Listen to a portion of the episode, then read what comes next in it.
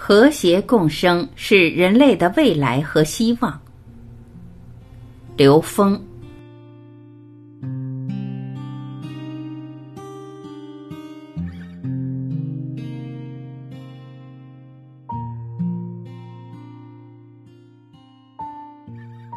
人类将走向和谐共生。以宇宙观看到的人类未来的希望到底在哪儿？那就是和谐共生，是人类命运共同体。人类将进一步走向和的境界。对“一”这个字进行剖析的时候，其实“一”是和生道，是内在能量的一种提升，也就是我们意识能量的境界。在这个空间里面提升的过程就是一。人类在未来的生命体里面不会执着在任何一种已经创生的存在。而人们会在持续的生命经历中，从无形的空间自然去下载和创造那些能够验证我们本自具足的生命体验。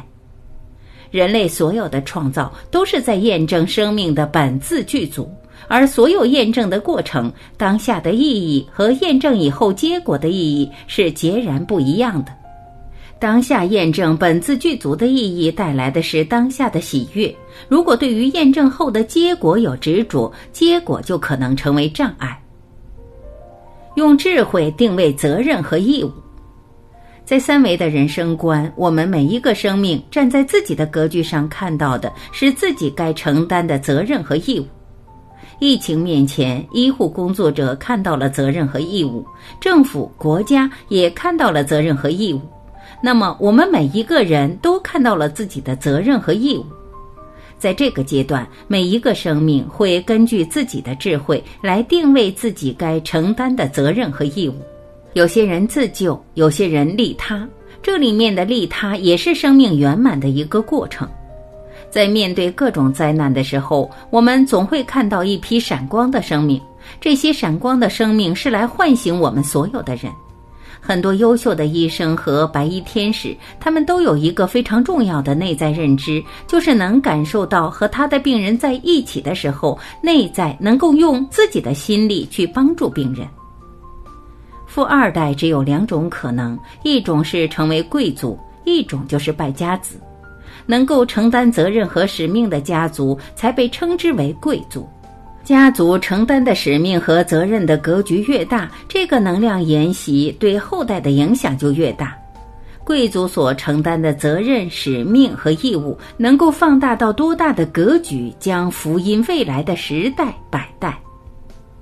选择利益众生的公共服务，在三维的价值观里边，我们同样在选择。我们是积累丰富的物质财富，还是把所有的能量转化为对彼此的公共服务、对彼此的付出？未来的公益是什么？是公共受益。它并不仅仅是单向能量的付出，它是一个所有的存在，在这个系统里面，大家共同付出，共同受益。在无条件付出的当下，感受到生命巨大的喜悦和自在，建构起这种认知系统的话，你就会投影出周围的人都在付出。我们看到所有贪婪的人，都是我们自己内在的有限认知投影出来的像，都是在提醒我们，无休止的贪婪和欲望带来的，实际是我们自己的烦恼和纠结。而无条件付出带来的是我们自己内在的喜悦和自在，所以这样的指令转换会让这个世界产生根本的变化。趋利避害，这个利不是利益的利，这个利是有利于整个生命的高维能量和三维能量一体化、和谐共生，也有利于整个人类共同进入和谐共生。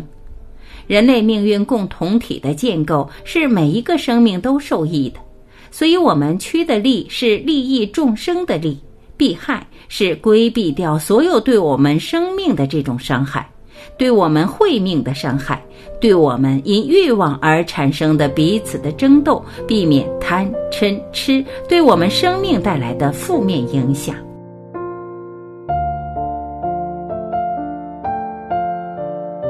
感谢聆听，我是晚琪，我们明天再会。